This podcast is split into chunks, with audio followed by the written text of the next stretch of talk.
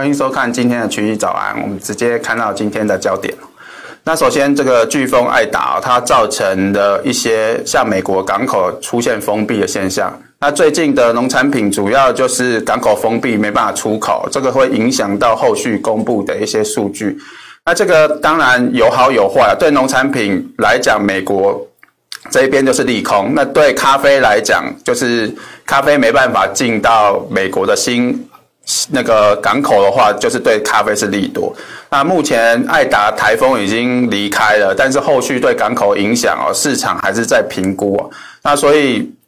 呃，对农产品来讲，短线上是有一些压抑。当然，中期来讲还是要看它的一个基本面。那下周会公布一个 WSDE 的一个报告，市场也是极度的关注这个报告。那现在的一个呃农产品来讲，就是大量的不确定性，因为除了呃供给这边是有利多，但是在需求这边是有一些不确定性，所以整个方向来讲哦，它还是维持一个比较大的区间整理。再来就是说，中国前阵子是公布财新的 PMI 制造业的一个指数是跌破五十的扩张水位，那官方的这个 PMI 啊，目前也是在五十附近哦，也是接近要跌破五十哦。那目前来看，我们认为中国的经济的确是有出现转弱现象，所以这个是比较难支撑呃铜价、油价这些中期的一个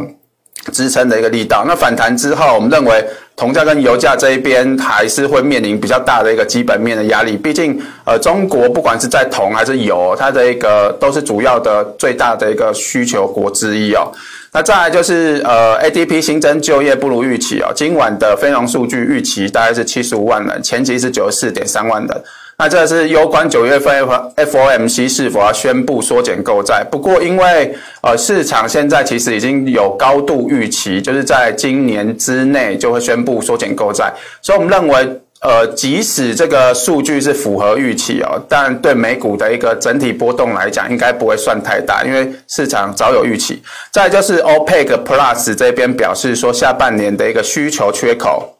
就是需求大于供给的这个缺口，呃，是逐渐的一个收敛哦。那明年一月份开始，这个就会供给大大于需求。那而且这个供给大于需求状况会随着明年的时间开始逐渐的一个扩大。对油价来讲，就是长期的一个基本面会出现一些转折。那再来就是说，呃，台股这一方面啊，因为台积电对下游涨价，那即将呃也要启动一个。呃，就是议价的一个会议哦，也会对上游的一个半导体来做一个砍价十 percent 左右的一个一个会议。那目前主要就是维持它的毛利，所以我们看到台股台积电在最近表现其实还算不错，但是以中下游或者是。的一个呃科技业来讲，呃股价其实都涨不太动，甚至一些比较没办法转嫁成本的一个中就是中游的一个企业哦，他们已经影响到股价评价，所以现在已经有出现一些波段的一个下跌哦。那整体目前来讲，台股量缩，法人主要就是在观察说，第一个当冲的一个新制出现之后，现在当冲的一个呃比例都有稍微做一些下降，所以。现在的一个量缩已经成为新的一个常态，再来就是大家还是观望，说现在涨价跟层层的一个成本转嫁的一个影响之下，对下游跟终端需求都出现明显影响。尤其过去台湾这边比较受惠的，就是像 PCNB，因为疫情的影响，这个在去年的需求是有暴增，那现在。呃，因为疫情有逐渐转好，这些的一个订单有明显的一个减少，那现在价格又持续的一个上涨，呃，连手机这一方面啊，都已经出现了一个终端需求下滑，那大家也是在关注说苹果的新机是否会做一个调整售价的一个情况。那以目前来讲，假如说苹果。的一个价格出现上涨的话，那可能也会影响到一些买气啊，对苹果的一个供应链又是一个打击啊。那再来就是，呃，我们先前八月底就已经预告说，台股这一波反弹可能是一个右肩哦。那目前在昨天的确是来到一万七千五到一万七千七这边，我们先前提过的一个主要压力带，那就有出现一些比较大的一个卖压。那短线上要观察什么？我们等一下会稍微做一下说明。因为假如说这个呃支撑跌破的话，后面就是要真的代表右肩已经形成，就是属于呃右肩就是属于一个逃命坡，就后续可能会有比较大的一个下跌风险。再来就是说寿险这一边啊，因为有一些同业是在寿险工作，那在呃，他们认为说台股第三季现在还是会有一些风险哦，但是他们还是看好中长期的表现，所以说因为寿险的资金很大，他们比较不容易在这边做一个短脆的一个操作，所以他们就等待最近的话，他们买盘是有稍微做一些观望，但是呃，等待拉回。的时候，他们还会继续做一个加码台股，因为他们持续的看好今年的第四季以及明年的一个展望哦。那即使拉回十 percent，但是他们还是会继续加码台股。那首先回到农产品这一部分啊，昨天公布的一些数据哦，让整个农产品的价格出现止稳。那最主要还是观察在星座这边啊，不管是。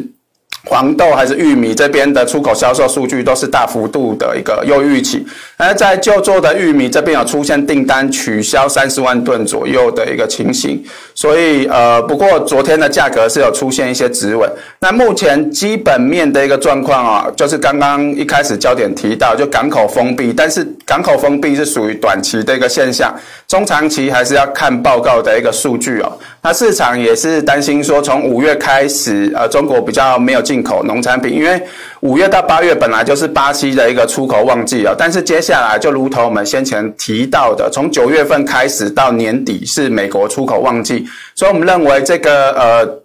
的利空会逐渐做一个消除哦。在中国现在的需求，我们观察相关的一些主指标，像是猪价这些，还有豆粕的一个压榨，其实都有慢慢做一个回温哦，所以。呃，接下来就是要观察九月十一号凌晨的一个 WSD 报告，因为这个报告会呃对作物面积跟产量做出一些调整，所以其实它还是算蛮重要的。再来就是反圣婴的强度也会影响到就是下呃第四季以及明年的一个行情啊。那整体来看，我们认为现在的呃黄豆、玉米、小麦短线上都有出现止稳，会有机会做出反弹的一个表现。那玉米的部分也是来到了近期的一个支撑。呃，也会出现一些止稳。小麦的话，还是维持高档的一个震荡整理。那至于在咖啡这一个部分哦，爱打台风是我呃，又扫到一些中美洲的国家，像牙买加跟洪都拉斯，这些都是主要的咖啡种植国。那这个。也造成美国新奥尔良的一个港口做出了一些封闭啊，所以呃这个呃港口封闭的情形大概一两周才恢复，所以咖啡这边短线上的一个价格是属于高档震荡，但是后续上在供需的一个基本面情形是有机会再继续做一个震荡偏多的一个走势。那另外就是说越南因为疫情封锁，他们种的主要是罗布斯塔咖啡，那罗布斯塔。因为供给短缺的情形，所以上涨也带动阿拉比卡咖啡上涨。那这个越南的解封大约要到九月十一、十五号左右才会解封。那短期上的一个咖啡价格，我们认为就是属于一个高档的一个三角收敛。那我们预期可能会拉回到下档支撑，也就是说大约在一百八十一到一百八十二这边可以观察一下支撑，止稳之后有机会出现转强，而且是出现转强之后向上突破，所以。后续可以稍微做一下留意。再来就是说，呃，中国现在的一个呃财新 PMI 是跌破了一个呃扩张水位，而且跌破五十就代表现在开始做一个明显的转弱。那这个紫色的这条线哦，就是财新的一个 PMI 数据。那再来就是说。呃，这个红色线是原油，那蓝色线是铜的一个价格。那过去经济数据开始跌破五十之后，其实这些就代表未来对原油跟铜的一个需求量可能也会慢慢的做一个下降。那对中长期的一个基本面就会有出现明显的改变。那在在铜的一个价格来讲啊，短线上在。呃，PMI 数据公布不佳的情形，呃，是有出现比较大的一个回跌来测试月线的一个支撑。那我们预计这个呃中长期的基本面开始做一个下滑情，呃，预计向下支撑可能会看到四万两千两百点。再来就是说铜的一个三铁水，过去反弹的时候，这个呃深水啊，它一度是有升到十五点五，看到这个呃。就是零轴以上的一个柱状体，但是最近的一个呃深水哦，其实已经慢慢的一个滑落，也代表说它短期的一个基本呃经济呃就是金融面的一个支撑已经有明显的一个转弱，所以我们铜价还是维持比较中期看空的一个走势。所以在在黄金的这个部分哦，昨天美元是大幅度的一个走弱，但是金价还是依旧是属于下跌啊。其实它有一点利多不涨的情形，而且 它已经跌破了上升的一个轨道，这代表说，呃，大家对非农的数据是比较偏向正面的一个看待。那短线上，我们认为美呃黄金可能接下来在非农数据表现正面的情形。之下可能会往一千七百九十美元来做一个呃支撑的一个测试哦。在在原油这个部分，OPEC Plus 是认为说下半年的呃需求缺口会从九月份呃每日是一百万桶哦，是慢慢缩减到十二月份剩下四十万桶。那明年一月份开始是供大于求，那预计说呃明年的一个后续会过剩大约两百五十万桶哦，所以。呃，短线上的一个中期的基本面是有慢慢做了一个改变。那近期价格反弹来到七十美元这边，我们认为说压力是很大，要继续往上突破的呃几率相对是比较低哦。因为最近的反弹主要还是爱达台风的一个影响。那目前爱达台风已经离开了，加上拜登现在也是要释出战备的一个储油来弥补，就是墨西哥湾现在。供给短呃供给关闭的一个情形，所以呃来到七十美元这边还是要留意一下压力。至于在美股这边哦，昨天是有公布初领跟续领失业金的一个人数，那在初领失业金人数是来到是三十四万人，是比预期还要低一点。而这个橘色的这条线是市场预期的数字，那。柱状体就是实际公布的数据，那数据是比预期还低。就在续领这个部分哦，它也是比市场预期还要低，所以大家认为说现在的就业数据表现不错。那主要还是要观察今天晚上的一个非农数据哦。那呃。除了就业数据之外啊，昨天摩根士丹利最新出的报告是要把美国的第三季的 GDP 做出明显的一个下调。那原本预估第三季的呃 GDP 大概是成长六点五 percent 哦，但是现在已经砍到剩下二点九 percent。最主要就是说，呃，像晶片缺货啊这些都会影响到耐久材的一个消费哦，所以呃把整年的一个呃。经济成长也下调到大概六点五 percent 啊，这个比联准会预测七 percent，还有彭博预测的六点三 percent 都明显低上许多。因为比较值得注意的就是说，九月份啊，通常都是美股表现比较差的一个月份。因为经过过去七十年的一个统计哦，九月份是表现一年里面表现最差的月份。最主要就是说，呃，以现今年的美股来讲哦，八月份是经济萎缩的呃。呃，最严重的一个月份，那九月份它就会开始公布八月份一些经济的一个数据，我们预期这些数据可能表现会比较不好，所以对现在的一个基期相对比较高的呃美股来讲会有一些压力。那昨天的一个美股，像纳斯达克、S M P 五百这些，还有道琼，主要是因为美呃苹果的一个股价创新高所带动。那我们也看到最近的像是。呃，纳斯达克跟 S M P 五五百现在的指标相对是比较高一点哦，所以我们认为短线上像纳斯达克这些都会有比较明显的压力。至于在道琼这部分，我们认为续强的机会还是会比较高一点。那 FNG Plus 这一边突破了一个下降的一个轨道之后，就有出现比较明显的一个转强，但是在昨天也有。出现比较明显的一个压力，现在指标也是相对比较偏高，所以对科技股来讲会有呃明显的一个压力，也会压抑纳斯达克的一个指数。那昨天的一个道琼表现其实还算不错，其实不止呃苹果的一个带动之下，像呃能源类股的是卡特彼勒啊，还有或是 Home Depot 跟联合健康这边都有明显的一个带动。